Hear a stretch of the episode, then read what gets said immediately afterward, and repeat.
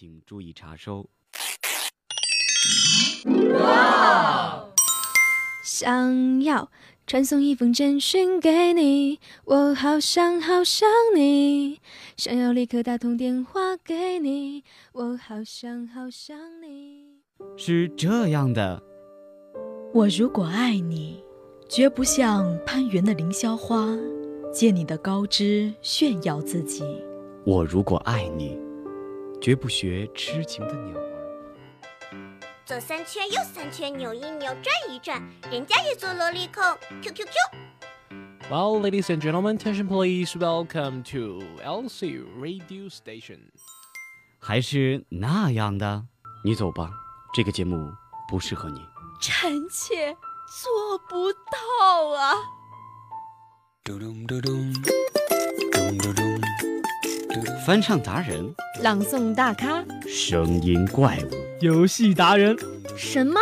只有这些？当然不是，更多精彩尽在大学优等生。You're a man without a backbone. I see you looking for a window. You really think you're something special and think you're hot by acting so cold. That rock and roll don't really move my soul. You're a budget Elvis Costello. Baby, you deserve a medal for being number one asshole. Stop wasting my time. Even on the cover of GQ, I am never going home with you. A leather jacket don't. Hello，大家好，欢迎来到本周五的大学优等生，我是主持人素心，我是你们的老朋友贺晨，没错，又是我，对，又是你，你听我今天声音是不是特别的开心？对，我觉得超开心的，对比前几天的这个低气压要好多了，因为我一想到我们马上就要呃，已经步入十二月份了嘛，然后所以我们仅剩下一个月的时间就要放元旦了，对，其实都是掰着手指头就能数过来的哈。对，那元旦元旦之后呢，就要放寒假了，所以就更开心了。而且今年的寒假你知道吗？是比去年的寒假整整多出了一周的时间。哇，真的吗？对，四十二天的时间。然后在那个高校寒假排行榜，我们终于也不是。倒数第几的位置了？那我又可以在家美美的睡上几觉了。不是几觉，是 好几觉。对，四十多觉。没错。不过呢，在这个呃我们高兴的事情之前，也要在这里提醒广大的小耳朵们哈，你们的四六级都准备好了吗？而且不光是这个四六级哈，还有比如说像我们的期末考试。没错。我觉得这个真的是，像我上次的节目也跟大家说过了。这个大学的期末考试可是要比高中残酷的太多了。嗯，我发现咱们俩怎么一对话就开始说考试呢？对，就是这种低气压的。状态不能让他再回，通通走掉，走掉了。走掉，走掉。好，我们就赶快来欣赏一下今天的节目吧。我知道最近这个呃毛不易也是发布了一首新歌，叫做《项羽虞姬》，不知道你听过没有？而且和他之前的那些曲风都有所不同。对，这首歌呢，嗯，节奏是比较慢的，但是听起来非常的赏心悦耳。没错。对，其实毛不易的本来的声音就是那种呃可以让人的回味回味无穷的。对。那今天呢，我们这个广播台的也是来自音乐学院的宇飞小哥哥，就为大家翻唱了这一首《项羽虞姬》。那我们接下来就一起欣赏一下吧。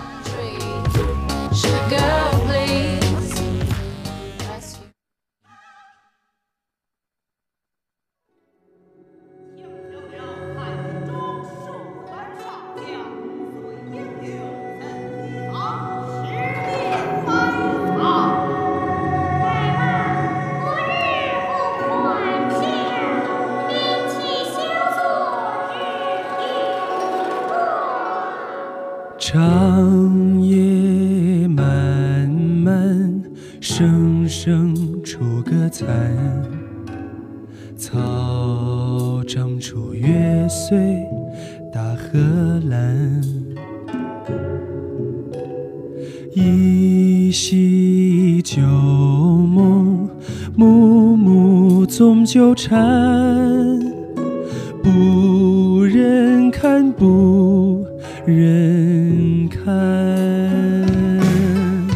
回到斩尽万古愁，奈何断水水更流。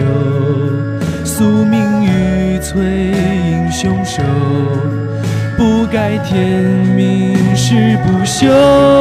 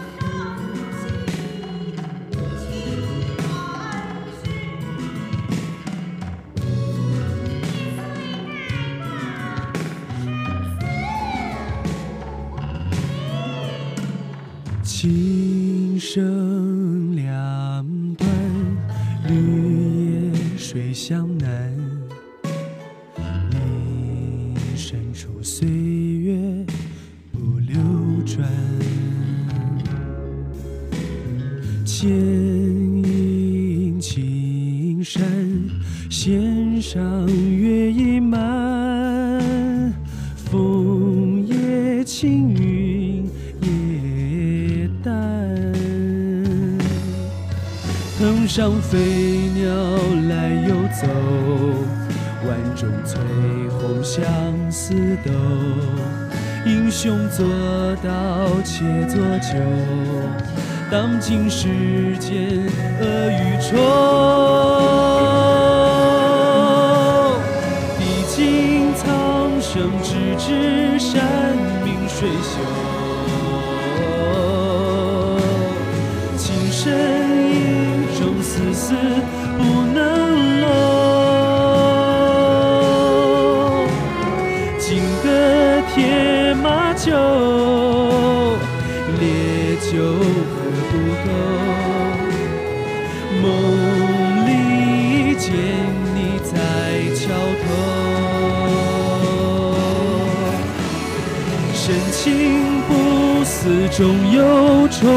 重逢时候。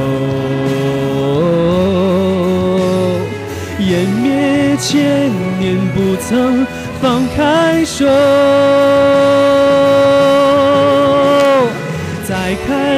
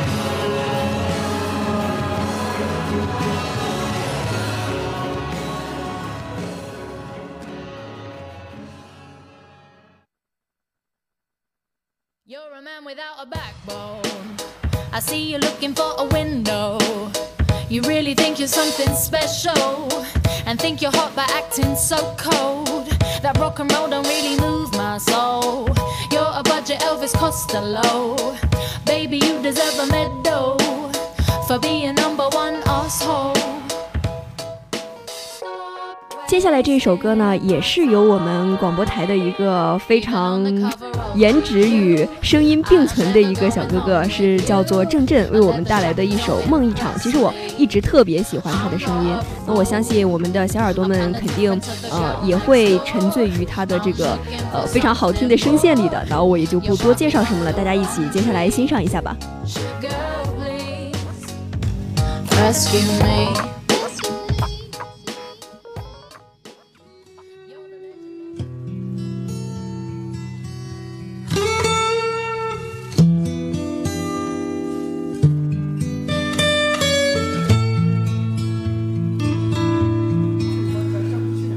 都曾经寂寞而给对方承诺，我们都因为折磨而厌倦了生活。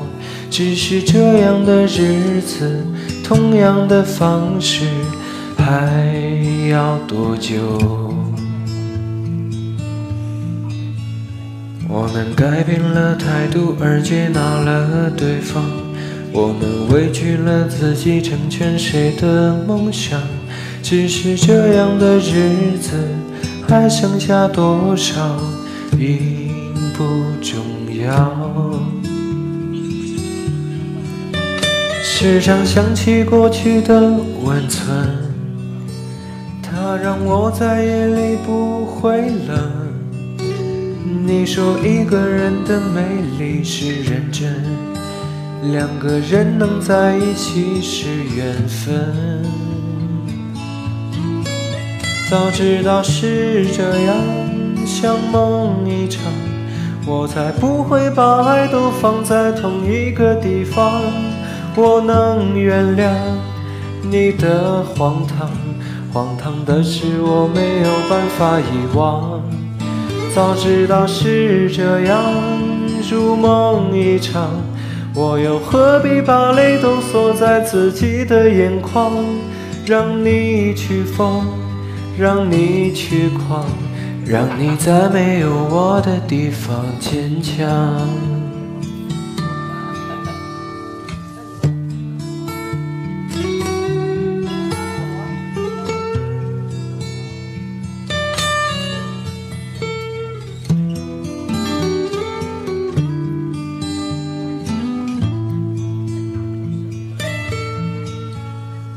常想起过去的温存，它让我在夜里不会冷。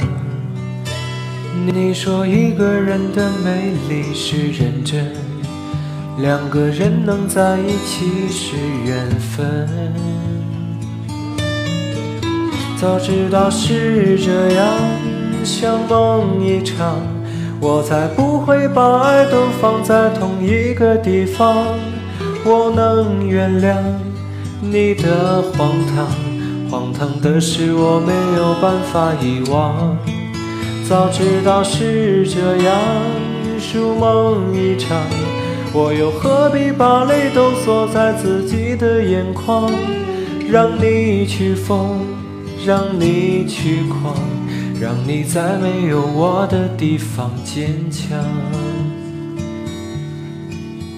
让我在没有你的地方疗伤。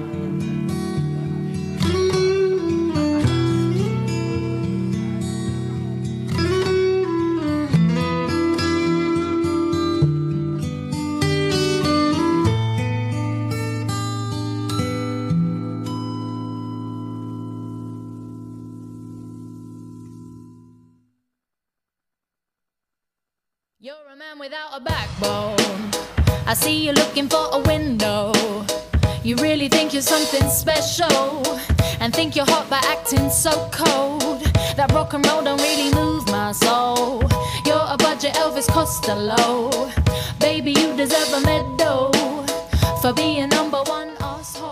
下来呢，就到了我们的送雨光阴板块了。嗯，这一次的送雨光阴呢，是由我，嗯，素心为大家朗诵的一首席慕容的《回眸》。嗯，这首歌呢也是非常的唯美，那我相信大家也一定会喜欢的，一起来听一下吧。I'm kinda different to the girl next door. I'm looking for something more. You're barking up the wrong tree. Girl, please rescue me. You're the legend of your lunch hour. 回眸，席慕容。佛说， 前世五百次的回眸，才能换得今生的一次擦肩而过。那么，我要用多少次回眸，才能真正住进你的心中？前世，我频频回眸，挥别的手帕飘成一朵云。多少相思，多少离愁，终成一道水痕，送我远走。今生，我寻觅前世失落的足迹，跋山涉水，走进你的眼中。前世的五百次回眸，换得今生的一次擦肩而过。我用一千次回眸，换得今生在你面前的驻足停留。问佛，要多少次回眸，才能真正住进你的心中？佛无语。我只有频频回首，像飞蛾扑向火，可以不计后果，可以不要理由。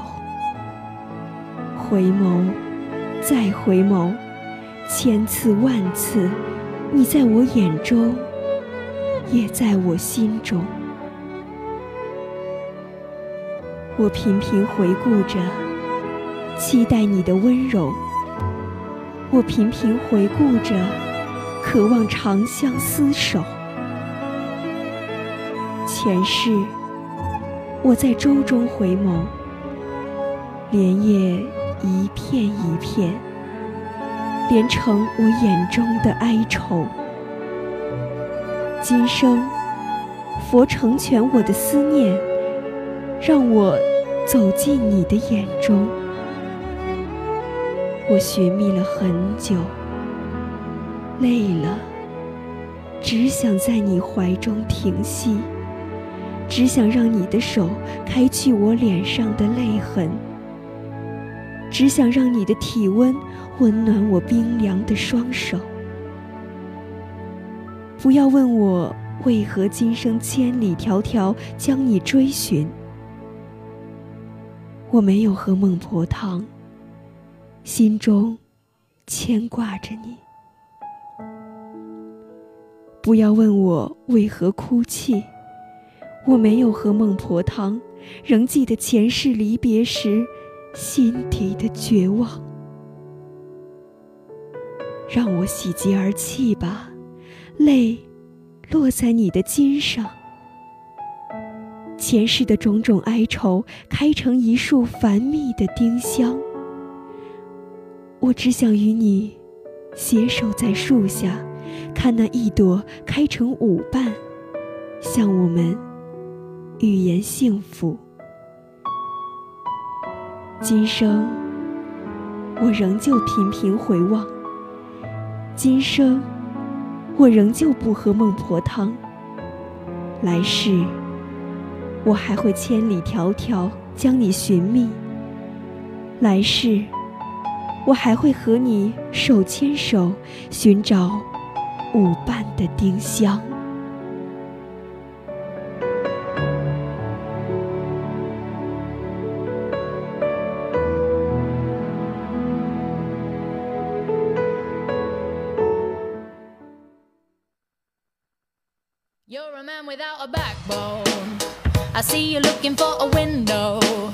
You really think you're something special and think you're hot by acting so cold. That rock and roll don't really move my soul. You're a budget Elvis Costello. Baby, you deserve a medal.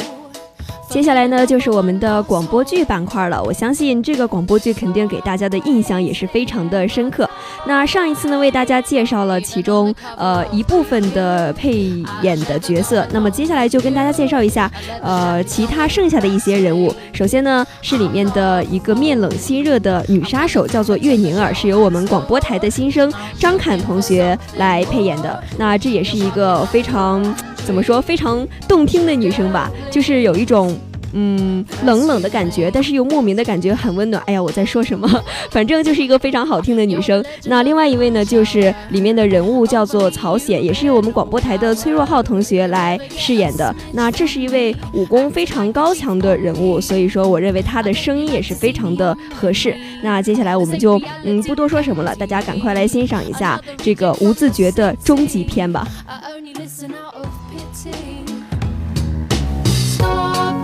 wasting my time. Even on the cover of GQ, I am never going home with you. A leather jacket don't impress me.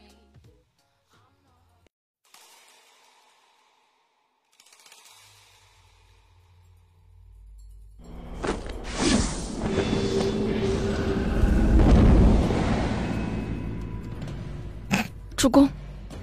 为什么我总是不能突破这重生世界的最后一层？这到底是为什么？主公要当心自己的身子，这种邪术还是不修炼的好。你懂什么？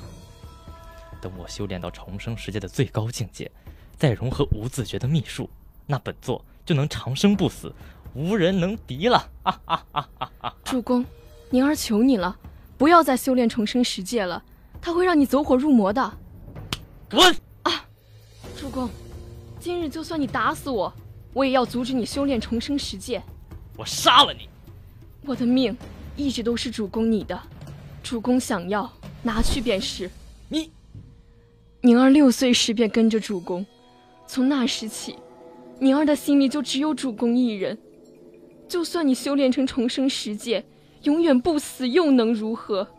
一个独一无二的毁灭者，没有亲人，没有爱人，更没有敌人，整个天下都是主公您一个人的。您的野心，您的欲望，促使着您无法前进，也不能后退。难道你真的想看着整个天下？都断送在你的手里吗？月宁儿，你是在教训我吗？谁给你的胆子？主公，宁儿着实不想看到主公为了武林绝学走火入魔啊！你找死！啊！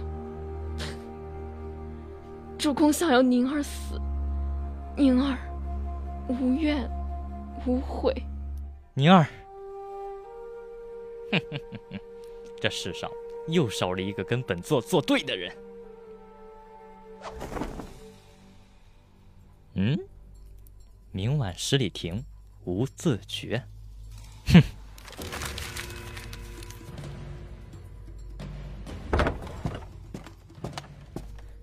主公，叫你去办的事都办妥了吗？主公，属下……哼！居然敢背叛本座！属下该死！属下该死！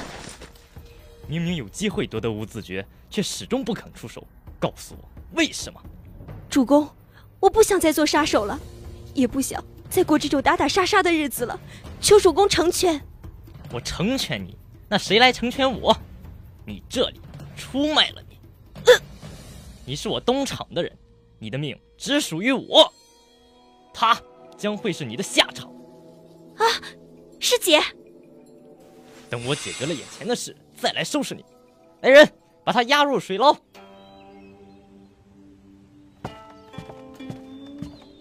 少主，何事？如今月宁儿死了，季允福又被曹显囚禁于水牢之中，我们的机会来了。不急，好戏还在后头。哼，对了，张黛玉可服下了玉灵散？还没有，她已经约了曹显，明晚在十里亭相见。哼哼。一切尽在掌握之中。曹显啊，曹显，你千算万算，可是你怎么也算不到，掌控这一切的，竟是你一心想置于死地的三皇子吧？曹显，你的死期到了。少主，属下在榻上发现了这个。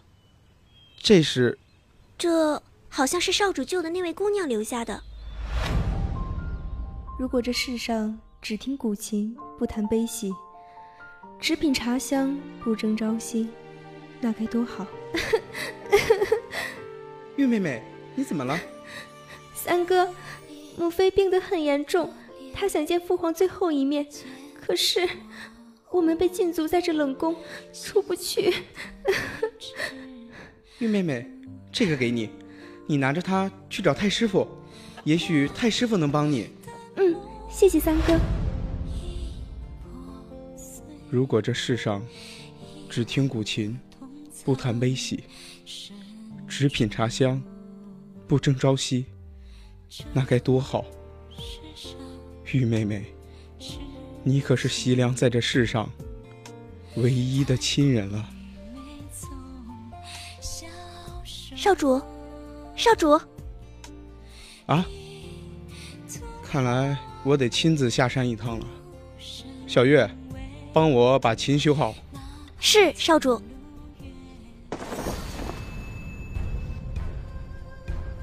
留下无字诀，本座可饶你不死。曹显，你怎么还这么天真呢？只要是关于无自觉，别人说什么你都信。哼！阁下约我出来不为无自觉，那你的目的何在？今天我要要了你的狗命，受死吧！哼！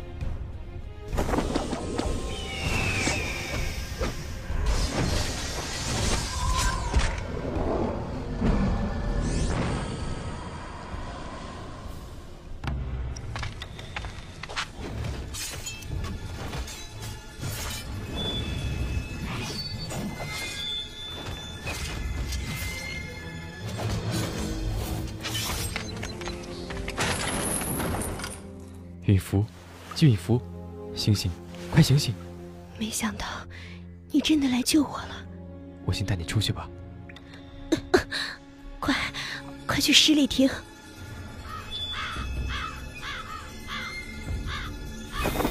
江湖中有你这把身手的人屈指可数，阁下究竟是什么人？哼，要你命的人！哈哈哈哈！这天下想要本座命的人可多了去了。只可惜他们都死在了本座手中，让你见识见识本座的重生十剑！呵！啊！你居然练成了重生十剑！怎么回事？不可能！不可能！哈哈哈！曹显，这就是你的不死之术——重生十剑吗？哈哈哈！哈哈哈哈！嗯，是你，张黛玉，是你！啊！哈哈哈哈哈哈！西凉，无极谷的人也来了。好，本座今天就让你们死在一起。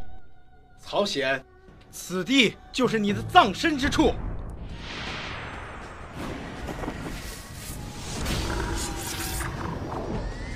三哥，小心！呃，你，你叫我什么？三哥，你的医术。果然是天下无双。在无极谷，我什么都想起来了。我故意留下那半块玉佩，就是想让三哥知道，玉儿回来了。既然你什么都想起来了，那本座就更不能留你了。曹贼，今日我要为我的母妃和姑姑报仇。找死！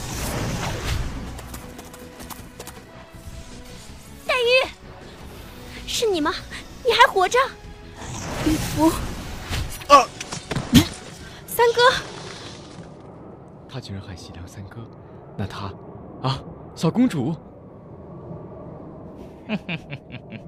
我早就说过，你不是我的对手。允福，小公主就交给你了。少主，我来帮你。小公主，又一个来送死的。莫怪本座大开杀戒！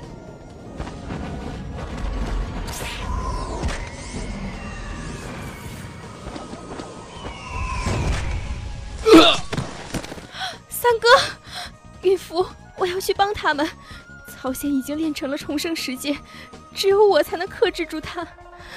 孕妇，如果有下辈子，我还想认识你一次。黛玉。你不能去，不要，不要！曹贼，今日我要和你同归于尽！黛玉，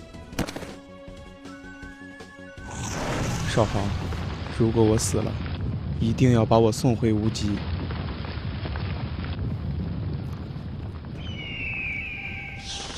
我叫张黛玉，出生在人人都避之不及的冷宫里。我是那座金碧辉煌的宫廷里唯一一个不受宠的小公主。我有一个哥哥，他叫西凉。我还有一个朋友，他叫金云富。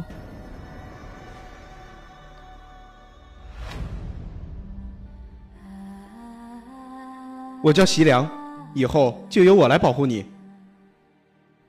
除了娘亲，就只有三哥对我最好了。呵呵，喂，我叫张黛玉，我们可以做朋友吗？黛玉，你终于成功了。清欢共，紫陌红尘中相逢。望苍穹，略眼繁华，谁人懂？如果这世上只听古琴，不谈悲喜，只品茶香，不争朝夕，那该多好！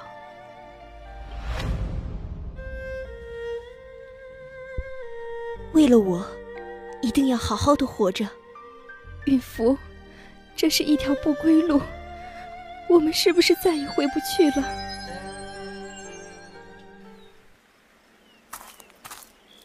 少航，我欠了他两条命，恐怕这一辈子也无法偿还了。这世间太多的恩怨，变化万千，谁也想不到，和我一起同生共死的张黛玉，会是你一直苦苦寻找的小公主。无字诀，在世人的眼里是上古至今的武林绝学，而在我楚少航看来，不过是一本普通的书罢了。我永远也不会忘记，我曾经有一个同生共死的朋友。允福，以后你有什么打算？我想跟你在一起，你到哪儿，我就到哪儿。我给自己定了一个十年的期限，踏遍九州，游历山河，因为我答应过一个人，要带他看看这天下的锦绣山川。十年后，我将回到无极，和我最心爱的姑娘携手一生。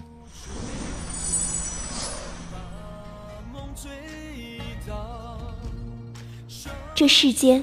给了我们太多的谜题，让我们无法去参透它的玄机。如红尘里擦肩而过的人，但幸好，也会有那么一个人，会让你甘愿相守一生。天那么高，两岸青山围绕，尝遍人间多少味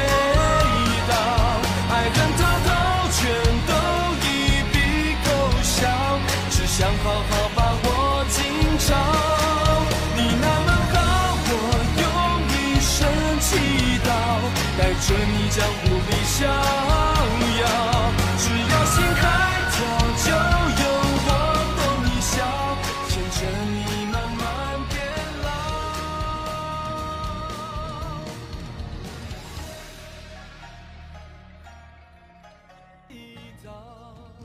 You're a man without a backbone. I see you looking for a window. You really think you're something special and think you're hot by acting so cold. That rock and roll don't really move my soul.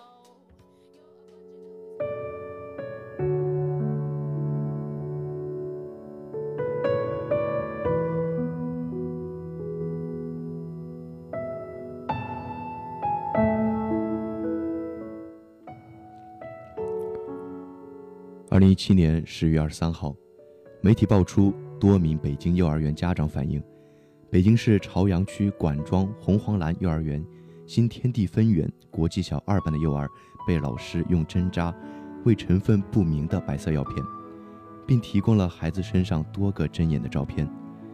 旗下幼儿园被爆出虐童事件，让红黄蓝教育机构这家近年来快速扩展的学前教育企业瞬间成为。众矢之的。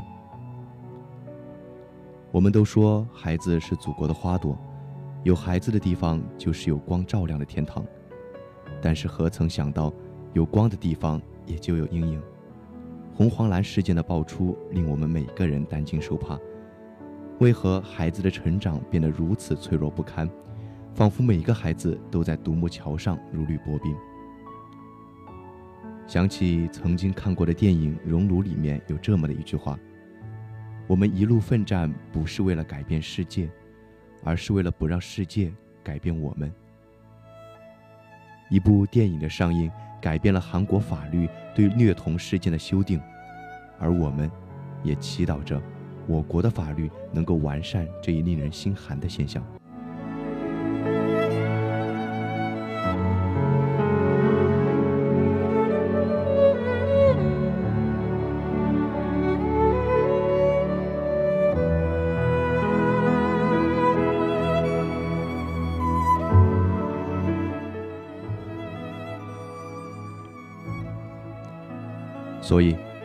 希望那长长的望远镜不再是伸到孩子家里的恶魔。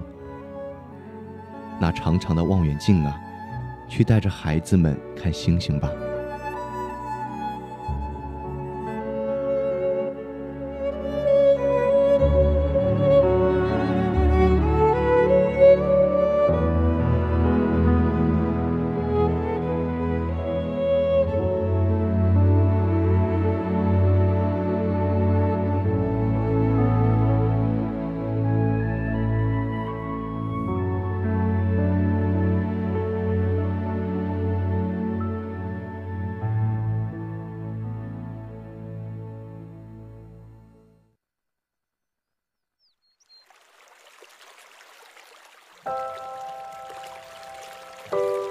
一段情感与心灵的交流，记录珍藏的记忆；一次声音与耳朵的相逢，唤醒沉睡的心灵。听见不一样的音乐，品味别样的人生。今晚，让我们一起走进声音世界。期待声音与耳朵再一次相逢。再一次相逢。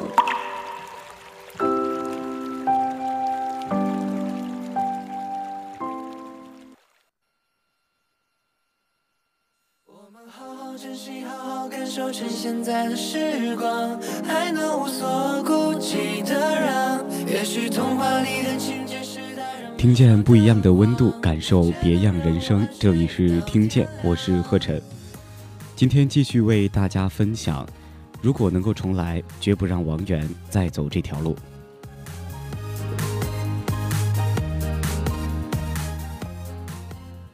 李永芳对新时代的追星方式有些不了解，在她还是个小姑娘的时候，自己和身边的朋友都非常喜欢偶像组合小虎队，但那时的喜欢。仅仅是让遥远世界里的俊美少年填补下青春期少女的梦，也就是买买海报和卡带，并没有什么过激的行为。可王源所处的是一个手机摄像头无处不在的时代，粉丝和偶像之间的边界消失，距离不见了，这份亲密给了少年偶像难以匹敌的人气。也让王源失去了他一心向往的安静、简单，可以什么都不去想的个人生活。升入中学以后，为了上学方便，全家人搬到南开中学附近的一栋居民楼，距离学校只有一面墙的距离，步行只要五分钟。但就是这么短短的一条路，已经比之前的一个半小时的公交车辛苦的太多。粉丝们守在学校，很快也就发现了王源的住处。他们蹲守在校园附近，开始抢夺一个十三四岁男孩所剩无几的自由。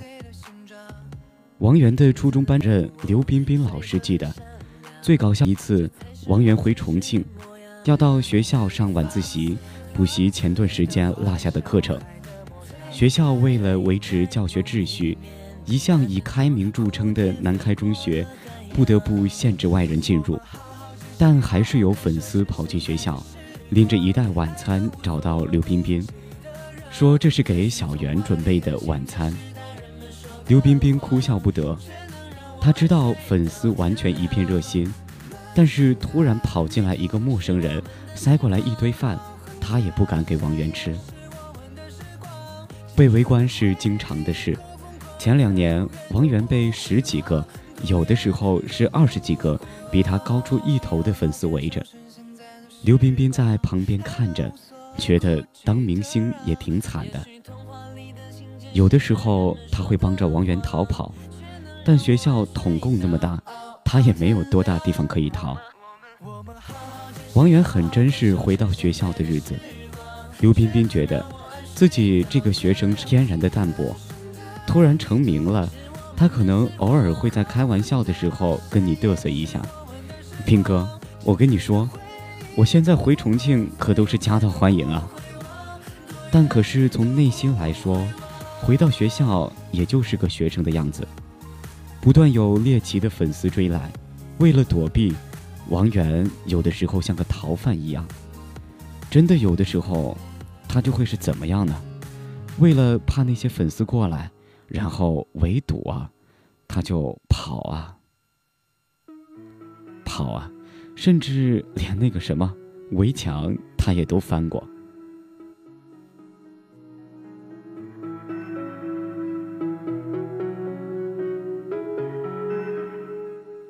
从重庆到北京之后，部分粉丝的疯狂变本加厉。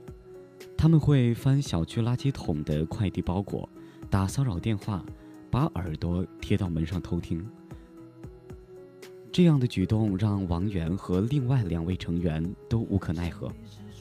不能发脾气，不能露面，门和窗都关紧，把音乐开到最大声，最后装了摄像头。除此之外，再无他法。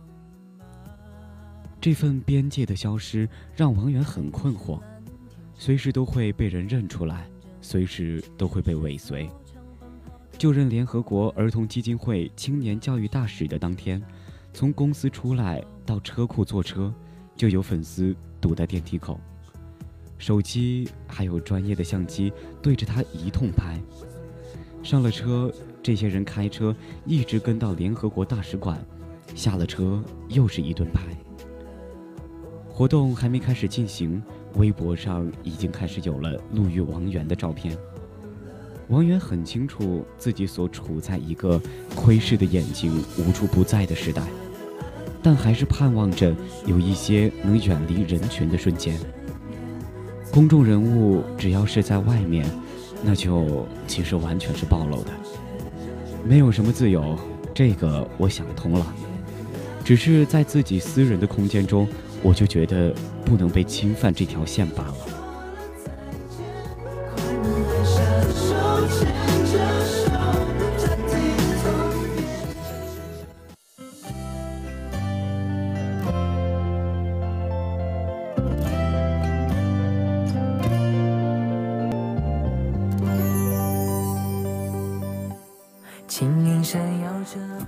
要在虚拟世界和现实空间找到一个分寸恰当的平衡点并不容易。王源想在现实世界求一份往常清静是不可能的，想在虚拟世界中求一份友善更加不可能。巨大成功的同时，TFBOYS 的成名路上也面临着巨大的非议。从唱功、长相到成名之路，三个男孩都被质疑了个遍。部分粉丝的疯狂行为也被归算到三个人的身上，享受鲜花和掌声的同时，就要承受着与之相随的刻薄与非议。这是一条实打实的甘苦自知的道路。李永芳最沮丧在于，儿子生活中遇到的种种问题，已经远远超出了自己的人生经验。从小到大。李永芳教育王源提到最多的，就是要做到善良和忍让。但当残酷的网络世界和势力的娱乐圈重叠，李永芳常常疑惑，自己传达给儿子的品格是否会让他吃亏呢？早几年，王源对网上铺天盖地的谩骂很伤心，网上毫无来由的恶意。在一个乖顺孩子的世界里是没有办法理解的。李永芳对儿子说：“别人的想法没有办法左右，他们又不真的了解你，做你自己就好了。”但是私下里，李永芳还是替儿子委屈。儿子从小就很乖，几乎什么事情也不用家长操心，对待长辈从来都是懂事礼貌。也不跟别的小朋友打架，没做出过任何出格的事情。王源并不晓得恶意从何而来，有的时候走在街上，也会有冰冷冷的眼神甩过来，身后的小声议论会让他特别的无所适从。有时候实在没办法，就练就了一个本领，就是走路不管别人怎么说，如果骂你的话，我眼睛就笔直的往前看。继续走，就当看不见他一样。就算他和我迎面走过来，我就当看不见他，走掉。刚学会用智能手机的时候，王源气不过，蒙在被子里看手机。看到骂自己的评论，就在被窝里喊一句“靠”。没别的了。面对人物记者的提问，王源眨巴了几下眼睛，不置可否的笑笑。这个习惯延续到至今。问他生活中面对的问题的解决方法，王源只说一个字。平时说一个字“靠”，说完之后再慢慢的化解掉。王源也确实没有发泄的渠道。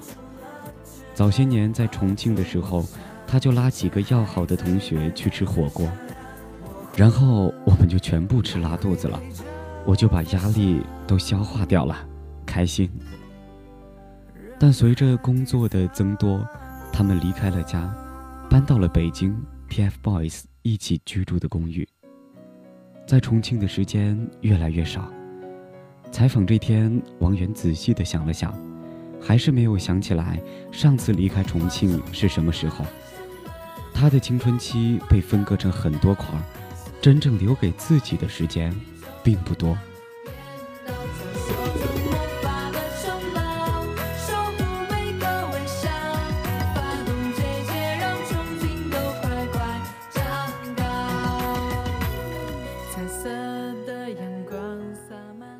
虚拟世界中的赞美或诋毁，只能自己一个人去消化。王源没有什么人可以倾诉。媒体采访的时候，总希望听到他说，当初练习生的时候有多辛苦。但是王源说，那个时候反而没有那么孤单，我觉得挺好的，因为在学校有同学，然后在公司里也有朋友，反而就还好。真正的孤单是在走红后，他离开重庆来到北京。刚出道时，TFBOYS 三个人在一起的时间还比较多，但随着工作安排开始不同，三个人各有各的忙碌，这份自练习生时期开始的陪伴也就渐渐的消失了。二零一七年，王源的工作重心发生了明显的变化。也更有意识地开始从事一些公益活动。他作为青年代表去联合国做了一段全英文的发言，而后被任命为联合国儿童基金会青年教育使者，开始利用自己的影响力号召人们关注偏远地区的教育问题。公共视野之外，他不再是那个跳着左手右手一个慢动作，尽力取悦众人的小男孩。相比于出发时的懵懂和羞涩，虽然只过去了不到四年，看上去王源距离十三岁时候的那个自己已经是十分遥远了。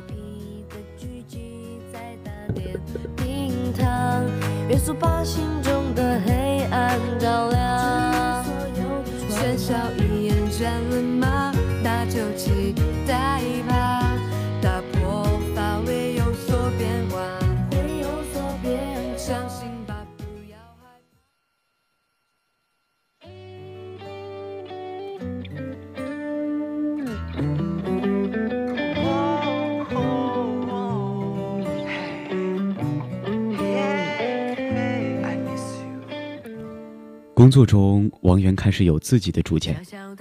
王源的宣传人员感慨过去一年王源的变化，好像一下子就长大了。初见的时候还是小孩的样子，但是今年很明显的，他开始有很多自己的想法。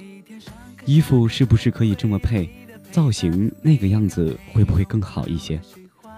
他不仅仅满足于做一个他人想法中被包装出来的偶像。他自己本身是脑子里面有东西、有想法的，但出发越远，回头也就越难。远方的世界越如鱼得水，回到生活中就有成倍的孤单。中考之后，很多同学都有了难得的假期，因为面临分别，许多原先的朋友需要在这个假期来巩固过去的友谊，而王源不行。很快投入到工作之中，高中开始，他更少的出现在校园中。再回到学校，初中班里的同学都分散到各地，朋友们各自有了新的生活。王源非常想和同学像过去一样相处，但慢慢发现自己融入不进去了。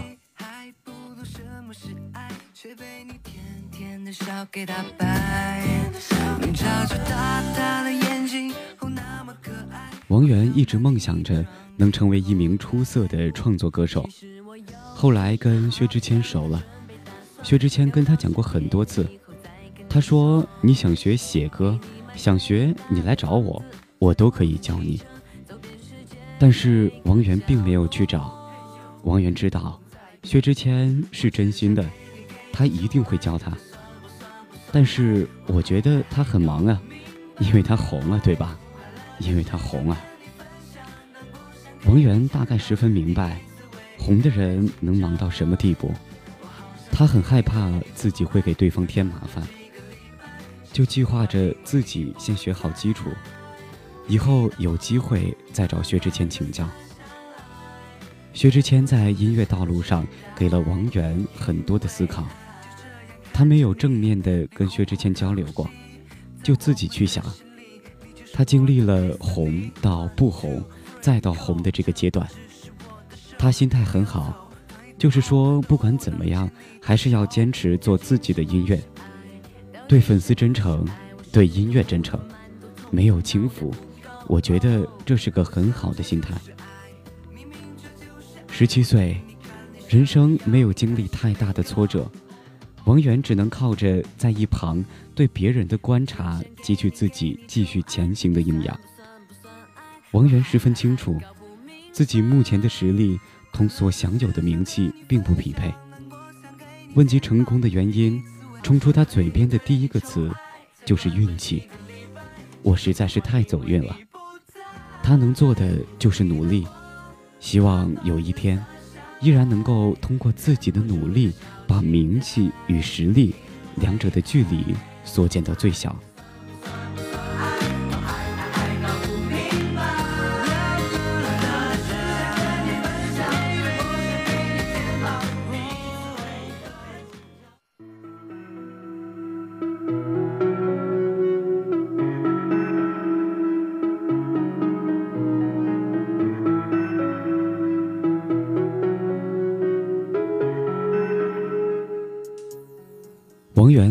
大众面前表现得越成熟越得体，作为母亲就越心疼，越放心不下。明明该是被照顾、被宠爱的年纪，但王源却早早的就进入了社会，进入的还是瞬息万变的娱乐圈。他有时候想，同龄的小男孩哭一顿、闹一顿就没事了。不哭不闹的王源，他心里的压力和委屈，要找谁去说呢？父母没有办法给他更多的照顾，有时候坐飞机去看他，因为正忙着工作，他不能马上见到。录节目或者参加活动，常常不能开手机。李永芳经常需要经历电话一端不知要等多久的等待。李永芳很少跟王源说娱乐圈的事儿，只是反复的说着，要注意身体，不要落下功课。和大多数的母子关系一样，对于母亲的担心，王源总是不断的给母亲减压。我很好，我没事儿，永远报喜不报忧。去任何地方，不管行程多紧，王源都会绞尽脑汁的给家里人选礼物。李永芳经常做梦，梦里都是王源小时候的样子。他太想有机会弥补一下儿子成长的这些年。手机里存的也是儿子小时候的照片，这两年的反而很少。画上精致的妆容、穿漂亮的衣服的照片，李永芳都没怎么存。他希望守住儿子生活中的样子，舞台上的。杂志上的王源属于粉丝，属于娱乐圈，那些离自己太远了。有时候在一个人的时候，王源会觉得无聊和孤单，但一切都在可以承受的范围之内。为什么要和别人去过一样的人生呢？有独一无二的经历，没什么不好。一个人在北京的时候，王源喜欢骑单车，他可以骑得飞快，完全忘掉两边的世界，直到耳边响起呼呼的风声。他最喜欢的运动是滑雪，穿上滑雪服，戴上帽子和眼镜，没有几个人能认出自己。从高高的雪道一冲而下，白茫茫的雪地里，一个人飞驰，那感觉爽极了。最快活的一次是在河北的一个雪场，他滑进了野雪区，蜿蜒曲折的在树丛里面窜。他从树间滑过去，慢慢滑，很舒服。两边再也没有人。王源记得很清楚，那片雪是没有人滑过的，你自己滑了过去，身后压出了一条路来。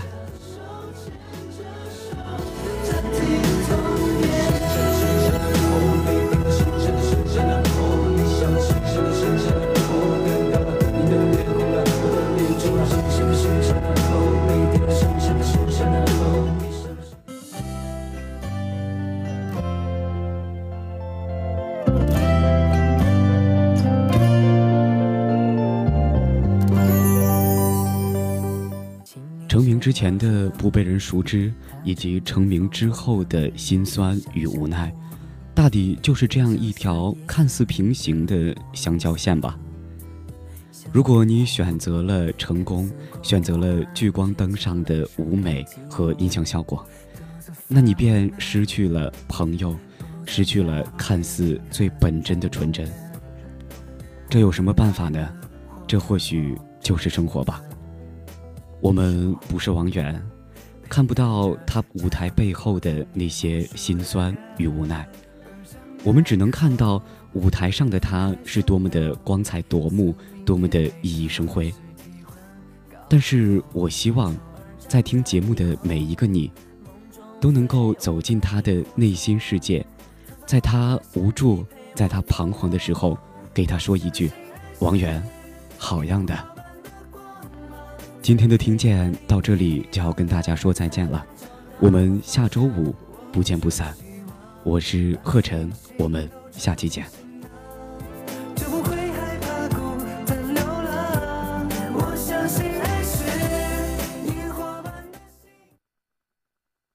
You're a man without a backbone. I see you looking for a window. You really think you're something special and think you're hot by acting so cold. 好了，本期的大学优等生到这里就要和大家说再见了。主持人素心、贺晨代表新媒体运营中心吕源，感谢大家的收听，我们下期节目不见不散。Even on the cover of GQ, I am never going home with you. A leather jacket don't impress me. 漫出最新鲜的健康资讯，画出最好玩的奇趣妙文，倾听悦耳的声音，达成奇妙之旅，让你分分钟爱上漫画新农。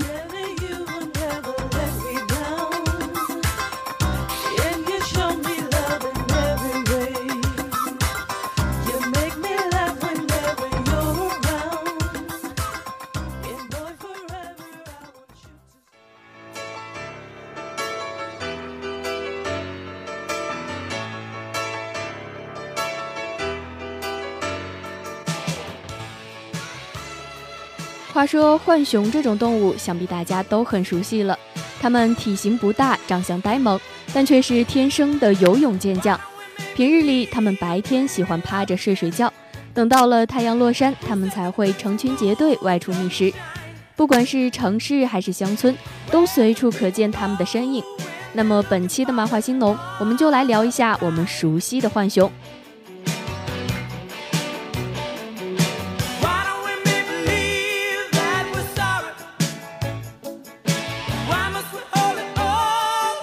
很多人不知道的是，浣熊们虽然看起来傻傻呆呆，但它们的智商可真的是不低。不说碾压大多数哺乳类动物，就跟低龄段的人类小孩都有的一拼。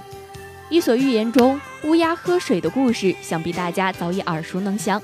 这个故事现在早已不是什么童话，而是被动物学家们广泛运用于实验当中，成为检验各种动物智商的不二法门。大致就是在一个试管中倒入少量的水和一块悬浮的食物，接受测试的动物如果想获得食物，就必须想办法使水位升高。参加这个实验的动物有很多。但是能顺利通过的却寥寥无几。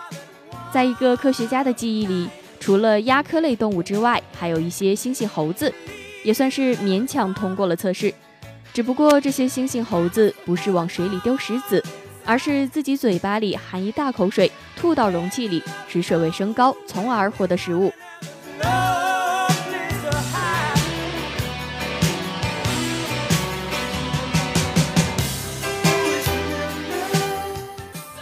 接受测试的个体中还有脑回路不一般的，通过往试管里面撒尿来升高水位，也算是完成测试。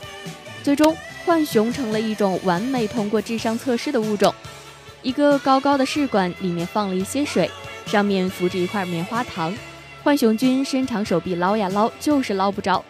不过这可难不倒浣熊君，因为他马上就看出了放在一旁的小石子。捡起石子丢进去，水位升高，成功够到了棉花糖，吧唧吧唧吃掉。看他完成的那么轻松，实验设计人员还给他加大了难度，重新准备了一个装了水和棉花糖的试管。这次不给石头，而是给了几个这种小球。这些球里面一半空心，一半实心。实心球和石子一样会沉底，而空心球则不会沉。这就需要浣熊自己去掂量。该选哪种球丢进试管？然而这并不能难倒浣熊，他成功选中了两个实心球丢进水里，捞到棉花糖吃了起来。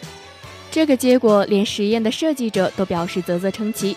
他表示，如果浣熊只是使用石子完成测试，那一切都还在预料之中。但他们可以根据物体的重量判断出哪一种更利于下沉，这就完全出乎意料了。所以浣熊不只是习性贼。人家的智商是真的高。